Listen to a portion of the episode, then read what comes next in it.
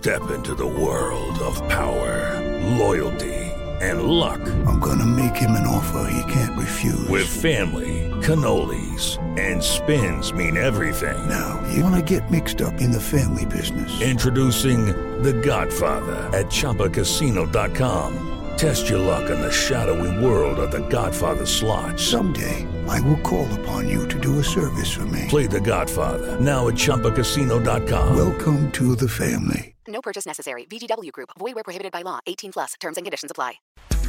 Na Jovem Pan, Economia em Foco. Com Denise Campos de Toledo. E começamos agora mais uma Economia em Foco que você pode acompanhar também em vídeo nas plataformas da Jovem Pan, no YouTube, no Facebook Jovem Pan News, pelo rádio ou então pelo Panflix, que é o aplicativo da Jovem Pan.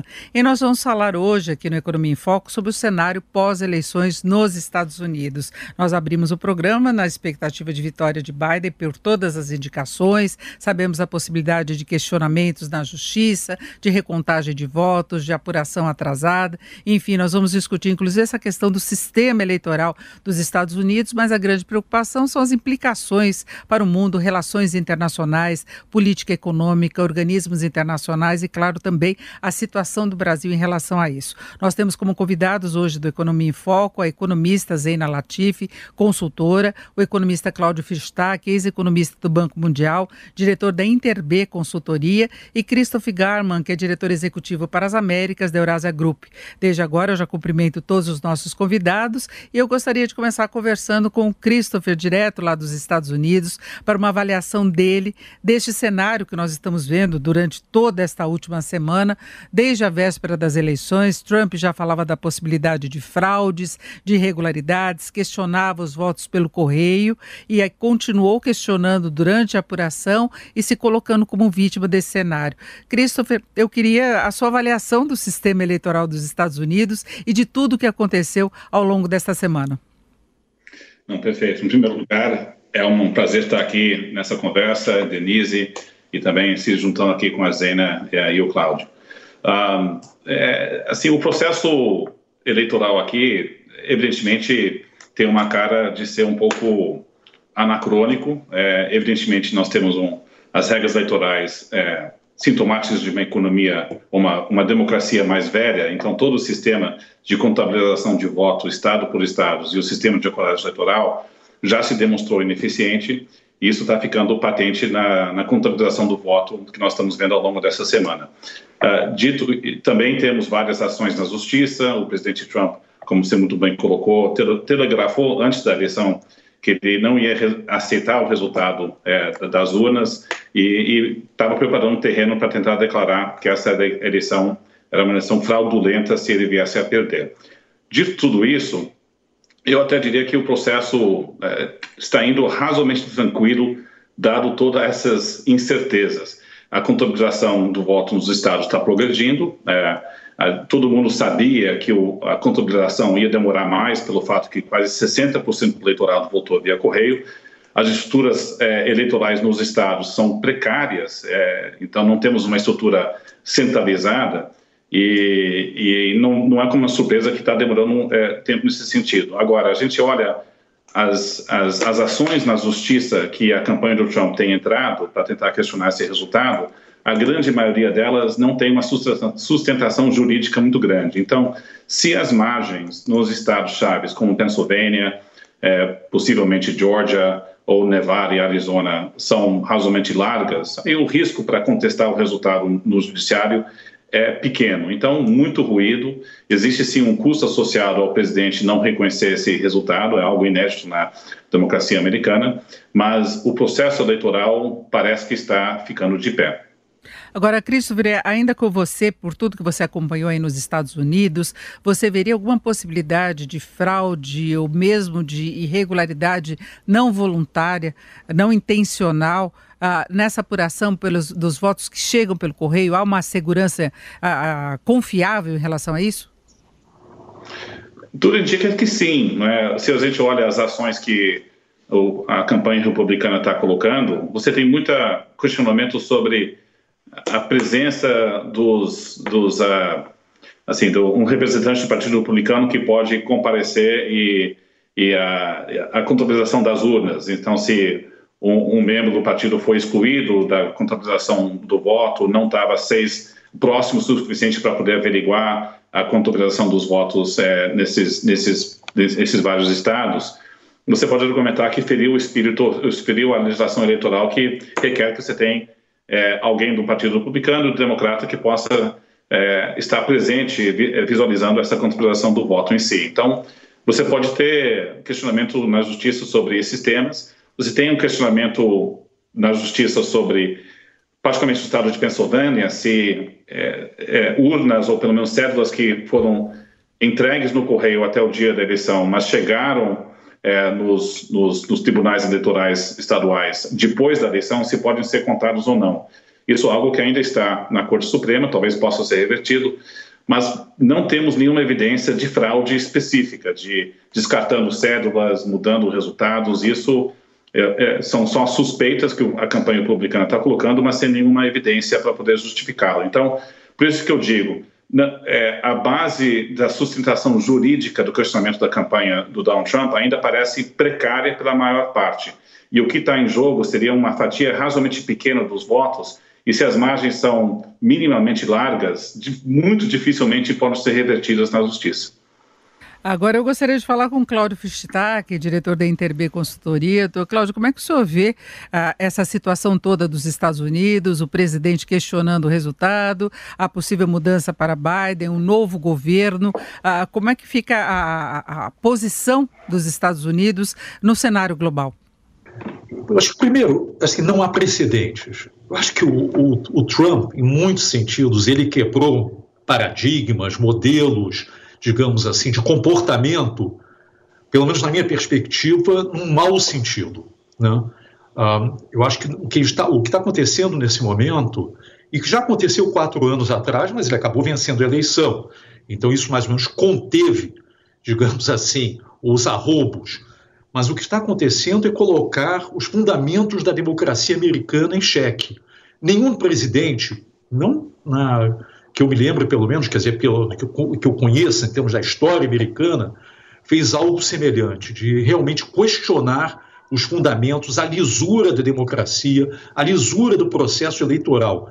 Já se questionou, sim, o fato que você teve o que chamam lá de supressão dos votos, o fato de que muitas, muitos, muitas categorias de indivíduos, uh, seja por conta da cor da pele, enfim, têm dificuldade de votar mas de modo geral, o tipo de questionamento dele é de natureza diferente. Ele questiona o sistema, a integridade e a lisura do sistema. Do ponto de vista, eu acho que da democracia americana e dos Estados Unidos, e da capacidade dos Estados Unidos projetar poder, soft power, né? O, esse não necessariamente poder militar, mas o, o poder de, da cultura, o poder de você ter um sistema democrático que funcione, que é um exemplo pro, para os demais países, isso realmente é o, o, o que o presidente Trump tem feito sistematicamente é minar o soft power americano. E, obviamente, você não consegue hoje ter uma projeção de poder somente com hard power, somente com, por força do seu poder militar. Então, esse é um ponto. Acho que o segundo, eu acho que o Chris até mencionou isso, dado o grau de polarização e dado o atiçamento que tem vindo da Casa Branca, o fato é que teve realmente, até agora, tiveram realmente poucos incidentes com gravidade. Enfim, dado que você tem um país enfim, extremamente dividido nesse momento, com visões muito antagônicas do futuro do país, enfim. Então, nesse sentido, acho uma coisa positiva. Eu não creio, posso estar errado, espero que esteja certo, que isso, isso daí irá mudar dramaticamente nas nos próximos dias ou semanas. É claro, uh, o, o, o, presidente Trump, através da sua campanha, uh, sinalizou que não vai tão cedo conceder, no sentido de que, como outros presidentes fizeram de uma forma bem mais, que eu diria assim, normal, chega um ponto que você diz: não, tudo bem, meu oponente venceu, boa sorte, etc. Vamos fazer uma transição tranquila, etc é muito capaz que essa transição não seja muito tranquila. Isso é péssimo para os Estados Unidos, mas é muito ruim para o mundo também, né? Não é apenas os Estados Unidos. Quando você coloca tudo na balança, eu acho o seguinte: para o país é ruim. Eu acho que esse processo eleitoral, apesar de que agora está sendo conduzido dentro de uma certa normalidade, é uma normalidade dentro de uma anormalidade. Enfim, então para o país é ruim, para o mundo não é bom, porque se você não tiver uma, uma transição relativamente rápida de poder nos Estados Unidos, em que o, o novo presidente, no caso, com toda a probabilidade, o Biden, assuma e as equipes façam essa transição, dado inclusive a complexidade que é você ter, estou falando do caso executivo, né? Eu acho que se você não tiver isso, acho que nós, a economia americana sofre, já está numa situação difícil por conta do Covid, evidentemente, e a economia do resto do mundo também sofre. Então vamos aguardar. Uh, eu acho infeliz, eu acho que essa desconfiança que você que está se lançando sobre o processo eleitoral, sobre a lisura e integridade, é de modo geral muito ruim e pode ter consequências mais no médio e longo prazo, né? Enfim. Christopher, eu gostaria até de falar com você a respeito de, de, expectativa de governo Biden e de Trump. Como é que ficaria a diferença entre os dois? Como é que você vê a, a, a, os Estados Unidos sob nova direção? Qual seria a diferença principal em relação a Trump?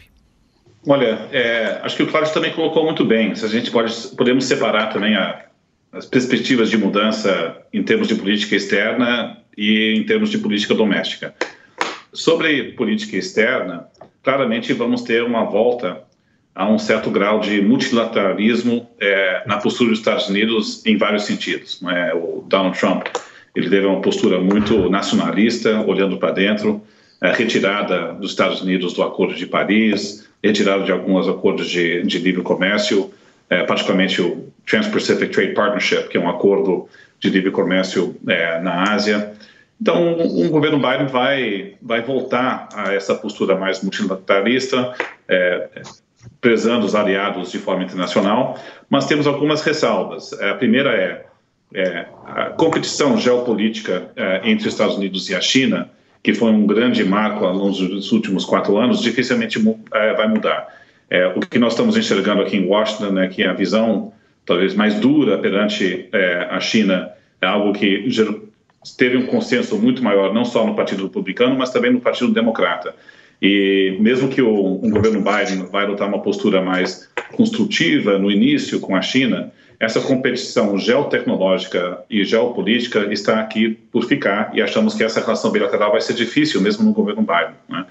É, em segundo lugar, a gente olha é, a pauta é, doméstica. É, nós vamos ter um presidente muito comprometido com uma pauta ambiental. Então, é, é a principal maneira que o governo Biden vai contemplá-la progressista do seu partido, do Partido Democrata, é, é, abraçando a pauta ambiental, uma transição energética, métricas de redução de carbono muito ambiciosas. Isso vai ser uma grande prioridade na sua agenda doméstica e também na sua agenda externa. É? É, e, e, do lado da política doméstica também um foco para tentar reforçar é, o programa de saúde, não é, que foi a marca do governo Obama. A restrição doméstica vem do fato que ele não vai ter, provavelmente não vai ter controle do Congresso. Isso até é uma coisa que a gente tem que destacar. É, a, a, competição e a, eleição para o Senado ainda está em aberta. Nós temos dois, duas vagas no Senado que devem ir para uma votação em segundo turno no dia 5 de janeiro. E o controle do Senado vai depender do desfecho desses, dessas duas eleições. Os democratas precisam vencer essas duas vagas para poder ter 50 senadores e, portanto, ter uma maioria em votos de Minerva com votos do vice-presidente. Isso importa bastante, porque parte da reação positiva do mercado, é, que a gente está vendo, é uma leitura que o governo Biden, sem controle do Senado, não vai conseguir aumentar impostos de uma maneira expressiva para poder financiar as suas ambições é, tanto no lado é, do meio ambiente quanto do lado de reforço ao programa de saúde. Então, então parte da que a gente está vendo hoje é um diagnóstico que a postura externa houve uma certa melhora, com uma previsibilidade maior e multilateral, e sem o risco de errar na dosagem de aumento de impostos expressivos para poder financiar essas bandeiras mais progressistas dentro do Partido Democrata. Você não queria a sua avaliação até agora todo o processo eleitoral lá nos Estados Unidos, a posição dos dois candidatos, expectativas e lembrando que o mercado financeiro global atravessou a semana com um movimento muito positivo, o que foi até surpreendente, porque não é só uma questão de Estados Unidos, há outros problemas globais, temos problemas aqui no Brasil, tem a questão da nova onda de coronavírus na Europa e o mercado meio que endossando a vitória de Biden desde o começo, né? Olha, eu acho que essa, esse processo todo, acho que tem lições para todos os lados. Primeiro, para o lado democrata, tem uma parcela do, do partido que tem uma, uma visão mais à esquerda, que ainda que possa representar uma parcela da população, não é exatamente o retrato, vamos dizer assim, do eleitor mediano nos Estados Unidos. Então, uma necessidade de ajuste de plataforma, de discurso. É, eu acho que essa é uma lição é, desse placar, de alguma forma, provavelmente apertado. Né? O prognóstico anterior é que poderia, que seria um pouco mais tranquilo. Então, acho que tem lições aqui para o Partido Democrata no sentido de garantir agendas que sejam de fato consistentes e, obviamente, mais adequadas, mais antenadas ao anseio da maioria. É, a outra lição é que, de fato, o trumpismo é muito forte, né? às vezes eu tenho dúvidas é, se, de repente, um outro candidato no Partido Democrata, de repente, teria uma folga muito grande, de repente não é só é, uma derrota, se confirmada a derrota do Trump, é claro, de repente não é só não é só é, é uma derrota do Trump, mas né, enfim, mas tem um o fato é que tem uma, uma, uma, um país muito dividido. Né? Aliás, na minha visão, a forma como o Trump ele amplia essa divisão da sociedade é, para uma sociedade que sempre foi marcada por uma certa coesão, né? É, eu acho que talvez esse seja o pior legado. Quer dizer, a gente já tem tendências no mundo com essas tendências de polarização e ele acirra os ânimos ainda mais, o que não é positivo para para um país né, é, na, sua, na condução da política econômica, construir consensos no Congresso, enfim, acho que essa é a pior parte do legado, fora né, os, os riscos ou os arranhões para algum para o espírito da Constituição americana, do espírito democrático do país, republicano. Né?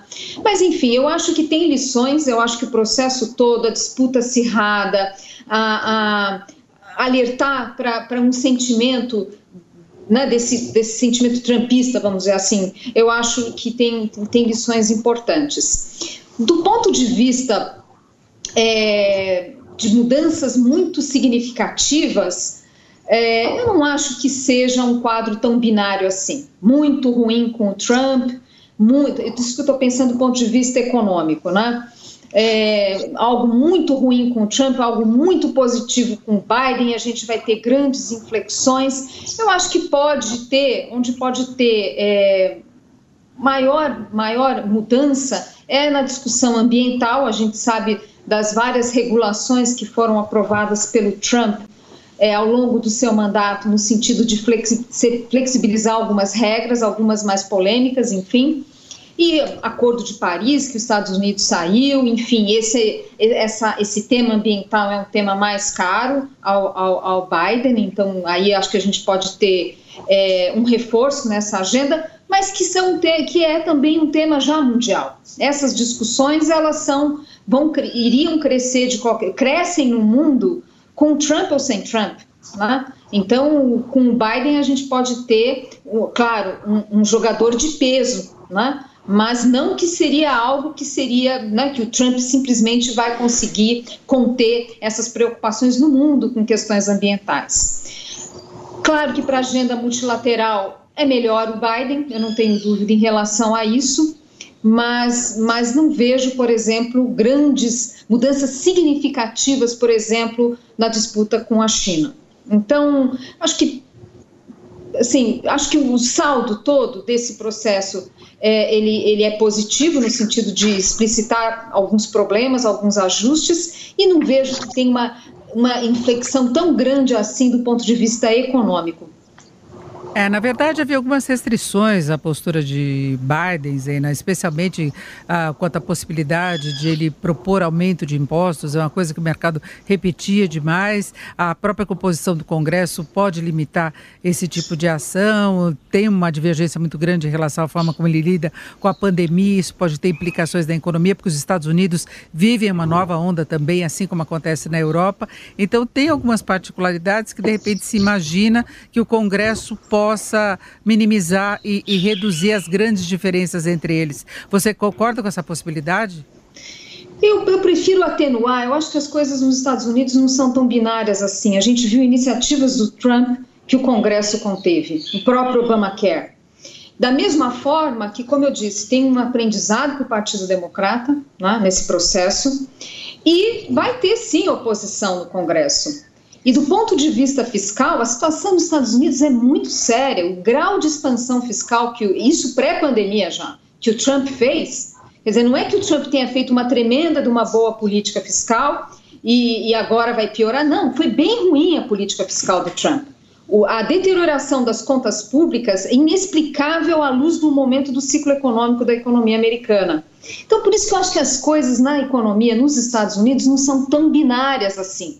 Né? Lá tem instituições mais sólidas também. Né? É, e lembrar que Estados Unidos não é Brasil. Aqui a gente tem um país que depende profundamente do executivo, principalmente porque é um país que precisa de tantas reformas e é um poder executivo que tem tantos né, tentáculos na economia, tem tanto intervencionismo estatal no Brasil.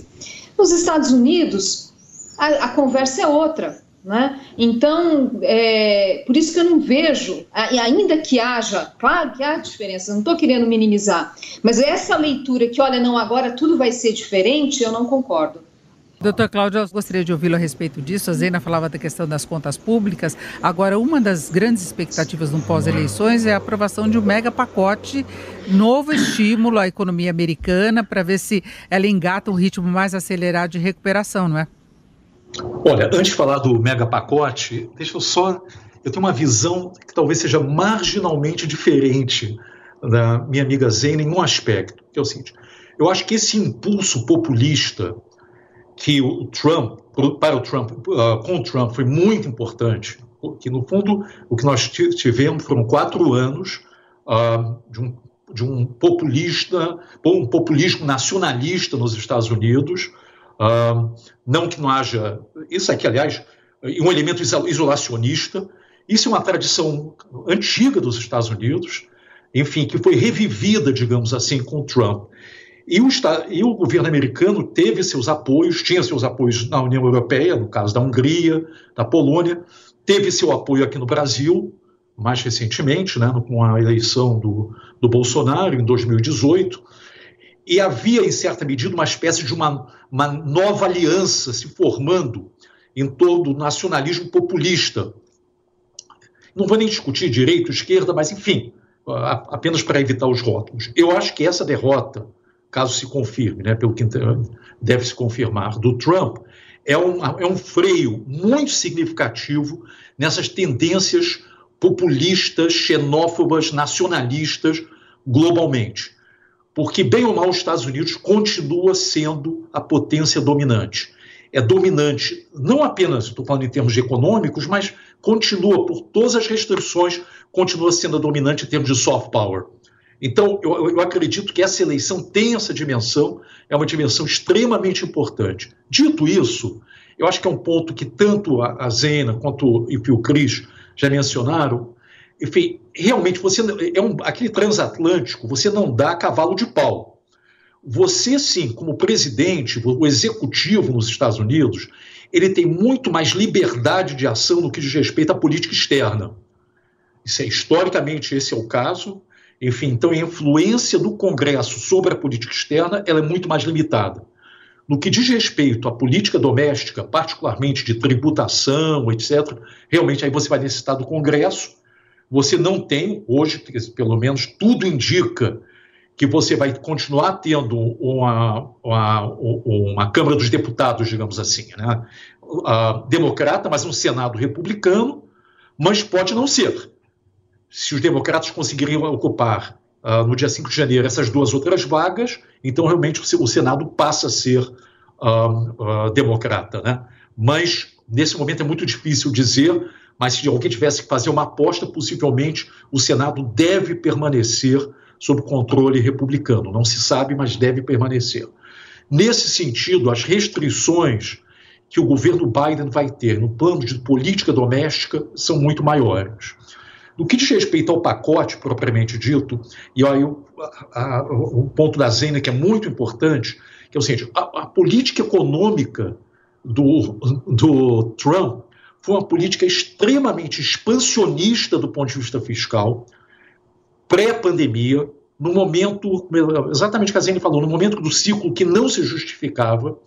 No fundo, é populismo fiscal, sim, você pode caracterizar isso como populismo fiscal, e nós estamos numa situação agora em que o pacote que originalmente estava sendo tentando ser negociado ah, com o Congresso e particularmente entre o Senado e a Câmara dos Deputados lá nos Estados Unidos não estava indo à frente e é possível que nós vamos ter um pacote menor, algo em torno de um trilhão de dólares de, de, de auxílio fiscal por conta da retomada da pandemia, né? Ainda assim, são muitos recursos e, e a, a, situação fiscal, a situação fiscal, obviamente, a nossa é pior, a gente pode falar isso daqui a pouco, mas a situação fiscal nos Estados Unidos é frágil e isso vai impor certamente uma restrição adicional ao governo Biden. Dito isso, então, eu acho que o governo Biden vai ter realmente muito maior a liberdade de ação na política externa. Eu acho que os mercados já estão reagindo, em certa medida, à redução potencial da tensão geopolítica no mundo eu acho que o, a, a, relação dos Estados Unidos com a União Europeia, a relação, inclusive, com o Irã, vai melhorar no governo Biden. Enfim, esse tensionamento contínuo vai se reduzir. Talvez no caso da China, concordo, eu acho que a situação da China, no caso da China é um pouquinho mais complicada, mas, em termos de política doméstica, as restrições vão continuar a ser muito grandes e a capacidade do governo Biden deixar uma, uma marca domesticamente muito mais limitadas. Eu volto agora com o Christopher. Christopher, eu queria saber sua avaliação uh, de Estados Unidos na vitória de Biden, como é que ficariam as relações internacionais, em particular com o Brasil? É, eu diria duas coisas. Primeiro, um, eu não acredito que vai haver um isolamento ou um ostracismo internacional do Brasil pelo fato que o presidente Bolsonaro tem uma, uma proximidade ideológica é, com o, o, presidente Trump e a Casa Branca atual.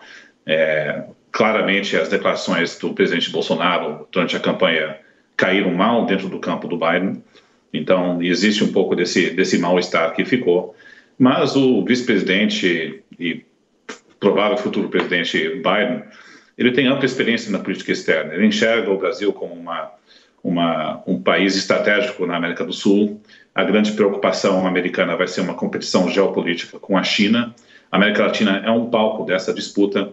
É, e, então, portanto, acho que a, o governo Biden deve ter uma postura muito pragmática com relação ao Brasil. É, então, não acredito em grandes reviravoltas na relação bilateral. A, a, grande repercussão na relação bilateral vai se encontrar na pauta ambiental. E aqui não quero, eu quero reforçar é, a relevância é, desse ponto, porque vai ser uma prioridade não só para a política doméstica do governo Biden, mas também para a sua política externa. É, e o que os assessores do Biden estão dizendo, assessores é, é, sobre temas da América Latina estão dizendo, é que você é, agora o nosso problema foi com o Christopher, vamos retomar o contato com ele. E eu gostaria de voltar com a Zena Latif para falar desse ponto rapidamente, depois nós retomamos com o, o, Christopher. Zena, você vê alguma mudança maior na relação com o Brasil?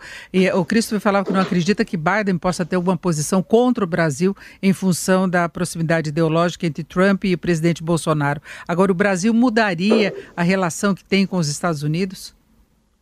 Olha, eu estou com a mesma avaliação do, do Cris, aliás, aprendo muito com o Cris é, para entender a lógica nos Estados Unidos. É, a gente observa, primeira coisa, não é que quando o Trump presidente, o Brasil teve grandes benefícios. Não, isso não é verdade.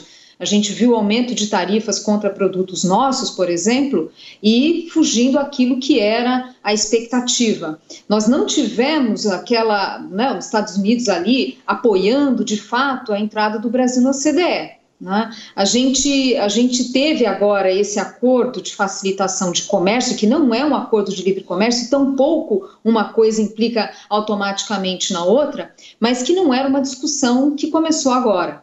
Né? E prevaleceu, enfim, pragmatismos de todos os lados. Então, é, o meu ponto é, é: o Trump não foi um tremendo ganho para o Brasil, né?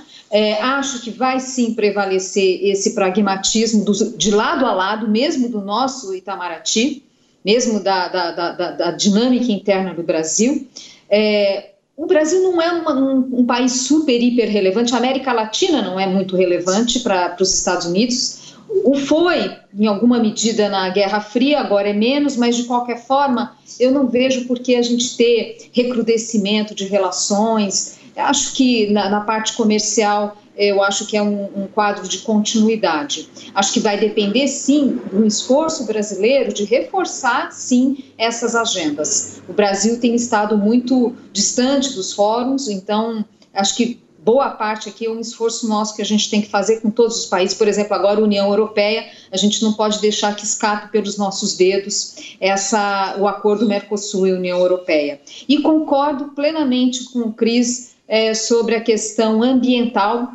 Né? É, esse é um tema que veio para ficar e com o Trump, é, perdão, com o Biden, isso tende a ganhar força maior. Então, o Brasil já está sendo emparedado né, é, pelo mundo. E isso tende a ser reforçado porque é uma voz forte que se, né, um player forte que, que, que se une a essa, a essa, a essa pressão contra o Brasil.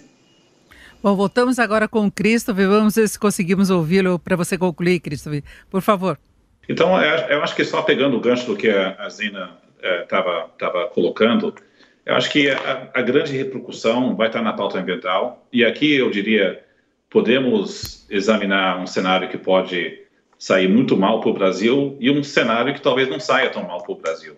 É, o que me preocupa é, em 2021 com o governo Biden é, se os índices de desmatamento é, na Amazônia piorarem novamente no ano que vem com relação a esse ano, um governo democrata, Biden, se juntando com governos na Europa, significa que a crítica externa ao Brasil será muito mais pesada no ano que vem do que nesse ano. Né? Então, a gente tem visto que a pressão externa tem aumentado a cada ano, mas com o governo Biden acho que muda de patamar o tamanho das críticas externas. Se o Palácio do Planalto reagir muito mal a essas críticas externas, e esse é o padrão que a gente está vendo no Palácio do Planalto, eles estão com uma postura defensiva, qualquer crítica é interpretada como interesse econômico escuso, querendo minar a soberania brasileira, aí nós podemos ter um escalonamento das tensões razoáveis, onde as consequências econômicas para o Brasil podem ficar mais sérias.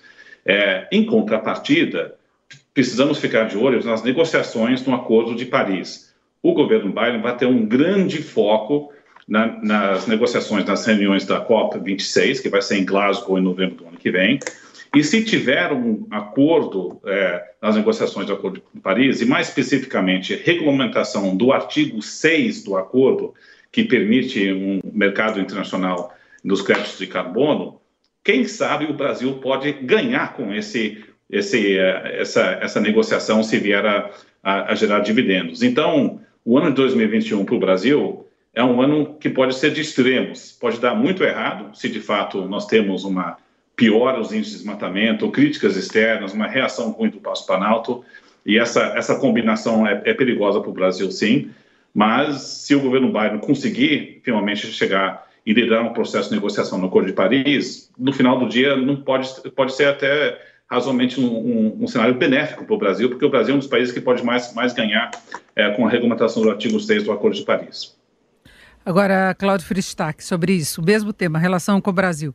Olha, eu tendo a concordar, tanto com a Zena quanto com o Cris. Acho que, em primeiro lugar, uh, o governo Biden não tem porquê, eu acho que existe certamente dentro do governo, sempre vai existir alguns elementos um pouquinho mais extremos, mas ele, o Biden, é uma pessoa ah, de centro, e os governos americanos, pelo certamente o que tem se demonstrado, uh, tem menos ideologia, muito mais pragmatismo. Então não tem porquê o governo Biden ser diferente, digamos assim, na sua relação do, com o Brasil. Ou seja, nós temos lá um bom ponto de partida do lado de lá. Eu acho que o, o que vai depender fundamentalmente é da nossa reação. Infelizmente, no que diz respeito tanto à nossa política externa quanto à política ambiental, nós temos nos esmerado a dar tiros no nosso próprio pé. A nossa política externa, o próprio chanceler, recentemente, numa turma do Rio Branco, quando ele foi falar para, o, para os recém-formados, falou com certo orgulho que nosso país se tornou um pária por conta da defesa da liberdade. Obviamente, isso é, digamos assim, é, é indescritível esse tipo de como é que uma pessoa, como é que o nosso chanceler fala que o Brasil se tornou um páreo com orgulho, um elogio, digamos assim. Segunda, a nossa política ambiental, ela tem sido caracterizada por enorme incompetência, tanto do ponto de vista substantivo, fiscalização, os resultados, quanto de comunicação propriamente dito. Enfim, então eu acho que vai depender a, a relação dos Estados Unidos com o Brasil nessa dimensão, que é uma, extremamente importante, que é a dimensão ambiental, eu acho que vai depender em primeiro, segundo e terceiro lugar na reação do próprio governo, do nosso governo, em relação ao se muda, não muda, se adapta, não se adapta. Eu acho que nós, infelizmente, nós não temos executores de política ambiental, executores de política externa à altura do que o Brasil pode, historicamente, sempre foi. Né? No âmbito da política externa, dentro das nossas limitações, com uma, com uma potência de segundo nível, digamos assim, tá? projetar poder, projetar poder de uma forma moderada na América do Sul e também fora da América do Sul.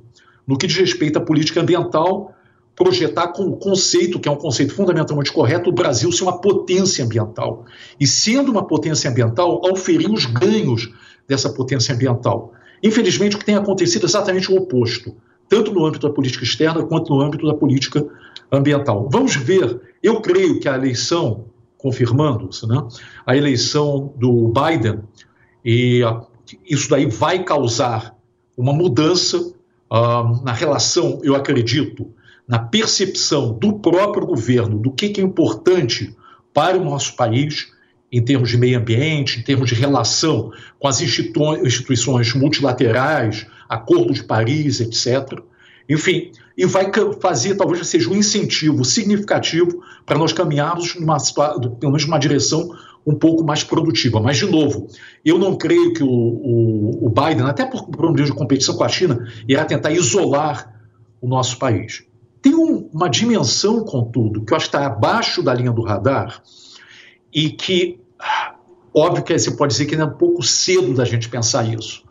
Mas, na realidade, a situação fiscal no nosso país é extremamente frágil.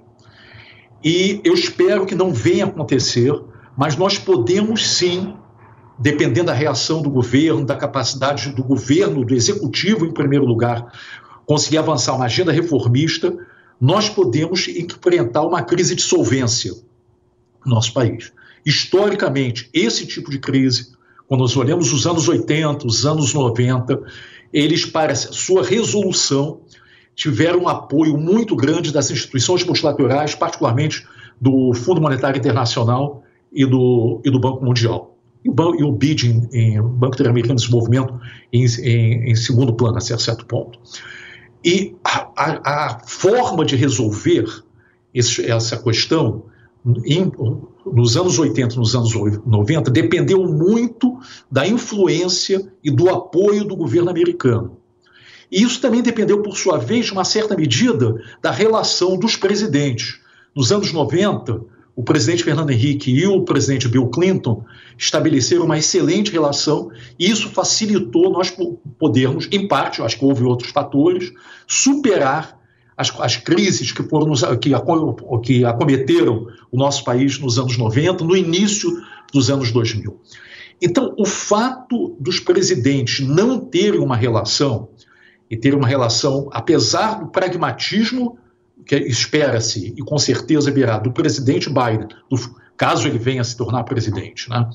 E também uma tendência nossa, uma volta ao pragmatismo, mas o fato de você não ter uma relação de proximidade pode sim atrapalhar, uma eventual dificultar, bastante inclusive, uma, uma eventual resolução de uma crise que a nossa economia não está, nós não estamos ainda contratando isso, mas progressivamente sim, a situação é cada vez mais frágil. Nós, eu pelo menos, e muitos de nós não conseguimos enxergar o caminho das reformas, ou seja, as reformas, mas não, nós não estamos vendo com clareza o caminho das reformas sendo empurrado pelo, pelo atual governo. E se a tentação populista for mais forte, aí realmente nós podemos entrar numa crise econômica. E nesse contexto, sim, vamos necessitar o apoio dessas instituições, vamos necessitar o apoio dos Estados Unidos e uma relação de proximidade entre os chefes de Estado facilitaria muito. Zeina, você acredita que a gente possa chegar a essa situação em relação às finanças públicas? Olha, é, do ponto de vista interno aqui, é, o quadro é muito grave. É muito grave. Já era um quadro delicado antes da pandemia, né? É, por quê? Porque a gente sabia, por exemplo, que tudo bem, a reforma da Previdência ela deu um, um, passo largo, um passo importante, mas que não era uma medida suficiente para a gente dormir tranquilo, né? Porque o que a Previdência, o que a reforma da Previdência fez foi compensar o fato de estarmos envelhecendo, envelhecendo rapidamente. Sem a reforma, os gastos com a Previdência como proporção do PIB continuariam crescendo. O que a reforma fez foi conter esse crescimento. E que agora, é claro, com o PIB despencando e a, a perspectiva de baixo crescimento, claro que nem isso, né, pelo menos no, pensando no curto prazo, nem isso a gente pode celebrar. Né? A reforma da Previdência, nesse aspecto, ela não vai impedir o crescimento dos gastos da, com, a, com a Previdência como proporção do PIB nesse esse ano próximo. Então, já era uma situação grave e é, é, por si só. Aí a gente tem todo o desafio de desmontar essas políticas de estímulo que foram feitas, de socorro, de estímulo, e a gente sabe como é que funciona no Brasil. Aprovar medida para aumento de gasto no Congresso, isso é fácil, todo mundo quer, todo mundo acha bonito, e quem alerta que, olha, veja bem, vamos com calma, é quase é, lesa pátria. Né? Então, todo mundo acha ótimo quando está aumentando o gasto público. O problema é desmontar essas políticas. A gente viu, por exemplo, o auxílio emergencial foi nitidamente exagerado. A gente pode discutir que teve gente que ficou de fora, que não devia, no nível micro, tudo bem, é, isso é natural que aconteça, mas foi um tremendo, uma tremenda política de estímulo, não foi socorro, foi estímulo ao consumo. Né? A gente viu o socorro aos estados além do que era necessário e sem a contrapartida, o recurso que foi dado, sem contrapartida de reformas. Bom, a fatura chega, né? A fatura chega. Então, a gente hoje tem uma incerteza no orçamento do ano que vem. A peça que foi mandada, o projeto de lei que foi mandado para o Congresso, ele já está caduco. A gente já sabe que tem fatores novos, como essa recente derrubada do veto da desoneração, que vai ter essa implicação de um gasto de 10 bi em dois anos, e que não estava no orçamento, os 4,9 para o ano que vem não estava no orçamento, vai ter que achar dinheiro. Né? Outra coisa, essa aceleração da inflação, hoje, na, considerando a regra do teto, isso é ruim para o fiscal. Antigamente, a aceleração da inflação ajudava a fechar as contas, agora não mais. Né? Não dá alívio, porque o teto estabelece um crescimento da despesa em cima de uma inflação menor em relação a essa que está indo na frente e, é, e, com todas essas despesas no nosso orçamento que são indexadas ao INPC. Né? Então, tudo isso vai ter que arrumar lugar no orçamento e ainda tem o Renda Cidadã, que é para lá de meritório a gente discutir renda cidadã, considerando que a superação da crise é uma superação lenta e que muitas pessoas vão ficar desassistidas e não pode deixar ninguém para trás. Então, é, a gente sai dessa crise, do ponto de vista fiscal, do ponto de vista estrutural, mais fraco. Né? E aí a grande preocupação é o governo não ter uma agenda clara e sequer um consenso interno do que fazer. A gente está meio que né, esperando, ah, porque tem que esperar as eleições municipais, ah, porque tem eleição na Câmara, cada hora é uma coisa e o fato é que a gente fica num país em que não tem uma agenda clara. Não quer dizer que não tenha nada acontecendo, a gente viu o marco de saneamento, tem iniciativas aqui e ali, mas a agenda para valer do governo, que você fala, olha, tem uma coisa aqui estruturada, a gente sabe o que, que são as prioridades, tem uma ordem para envio no Congresso, olha, agora a prioridade é a, é a PEC emergencial, Agora, não, a gente está meio que é, aguardando, aguardando a definição do governo.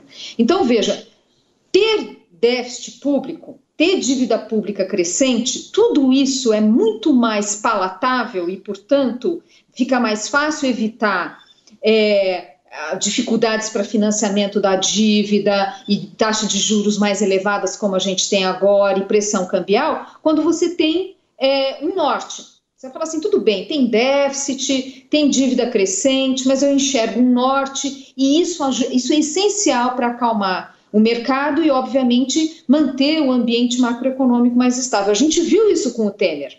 Temer entra, não tinha regra do teto, não tinha nada, tinha só promessa. A gente já viu ali, né, quando ficou claro quais eram os pilares da agenda econômica do governo Temer, a gente já viu as expectativas inflacionárias começarem a recuar, a, a, a pressão cambial desinflar, curva de juros, pela expectativa. Então, isso é essencial.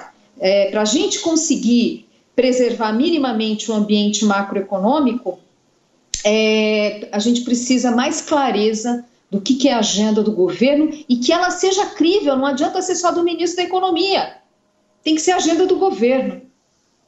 Perfeito. E agora eu queria saber do Christopher Garman, nós estamos chegando ao final. Christopher, como é que é a visão do exterior aqui do Brasil, né? que visão que se tem aí no, nos Estados Unidos, independentemente da vitória de Biden, independentemente de que continue Trump, como é que o investidor estrangeiro, como é que o Brasil é avaliado hoje? A visão aqui fora do Brasil está numa, numa uma posição muito ruim. É, acho que desde que eu comecei a fazer é, consultoria política é, nesses últimos 15, quase 20 anos, é, é difícil imaginar uma uma reputação que passou por um período tão, tão ruim como o atual. Evidentemente, nós temos dois focos de preocupação. De um lado, existe um reconhecimento que é, a dinâmica da dívida é, no Brasil é preocupante, é? dado todos as, as, os fatores que a Zena muito bem colocou. Também aprendo muito com a Zena no lado, no lado econômico fiscal. É, mas, mas hoje o Brasil está pagando um preço também muito elevado é, no campo da reputação ambiental. Eu não posso enfatizar isso de forma é, forte o suficiente. A gente olha é, o que nós estamos vendo na Europa, nos Estados Unidos, o tema ambiental cresce exponencialmente de relevância a cada ano.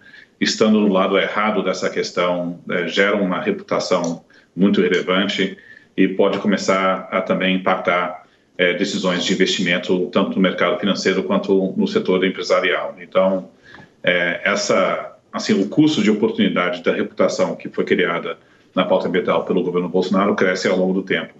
E, evidentemente, o governo Bolsonaro está começando a reagir, tomando algumas medidas para tentar conter desmatamento na Amazônia, mas quando você perde credibilidade, o tamanho das críticas são muito fortes. Né? E, e o que me preocupa é que o Palácio Planalto começa a reagir a essas críticas como vendo, como vendo essas críticas como sendo injustas. E parcialmente eles têm um pouco de razão, mas isso que acontece quando você perde essa credibilidade.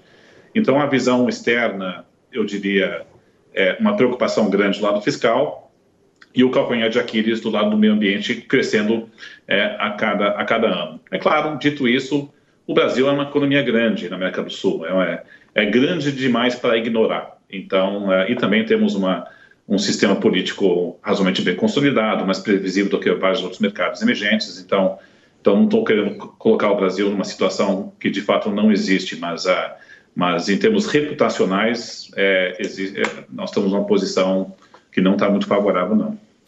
Perfeito, nós vamos fechando por aqui o Economia em Foco de hoje, que discutiu o cenário pós-eleições nos Estados Unidos, ainda tendo como tendência a vitória de Biden, é importante ressaltar isso. Uh, tivemos como convidados a economista Zena Latif, economista Cláudio Fristac, diretor da Interb Consultoria, e o Christopher Garman, que é diretor executivo para as Américas da Eurásia Group. Eu agradeço muito aos três pela participação, muito obrigada a você que esteve com a gente até agora e tenham todos um ótimo final de semana. Na Jovem Pan, Economia em Foco. Com Denise Campos de Toledo.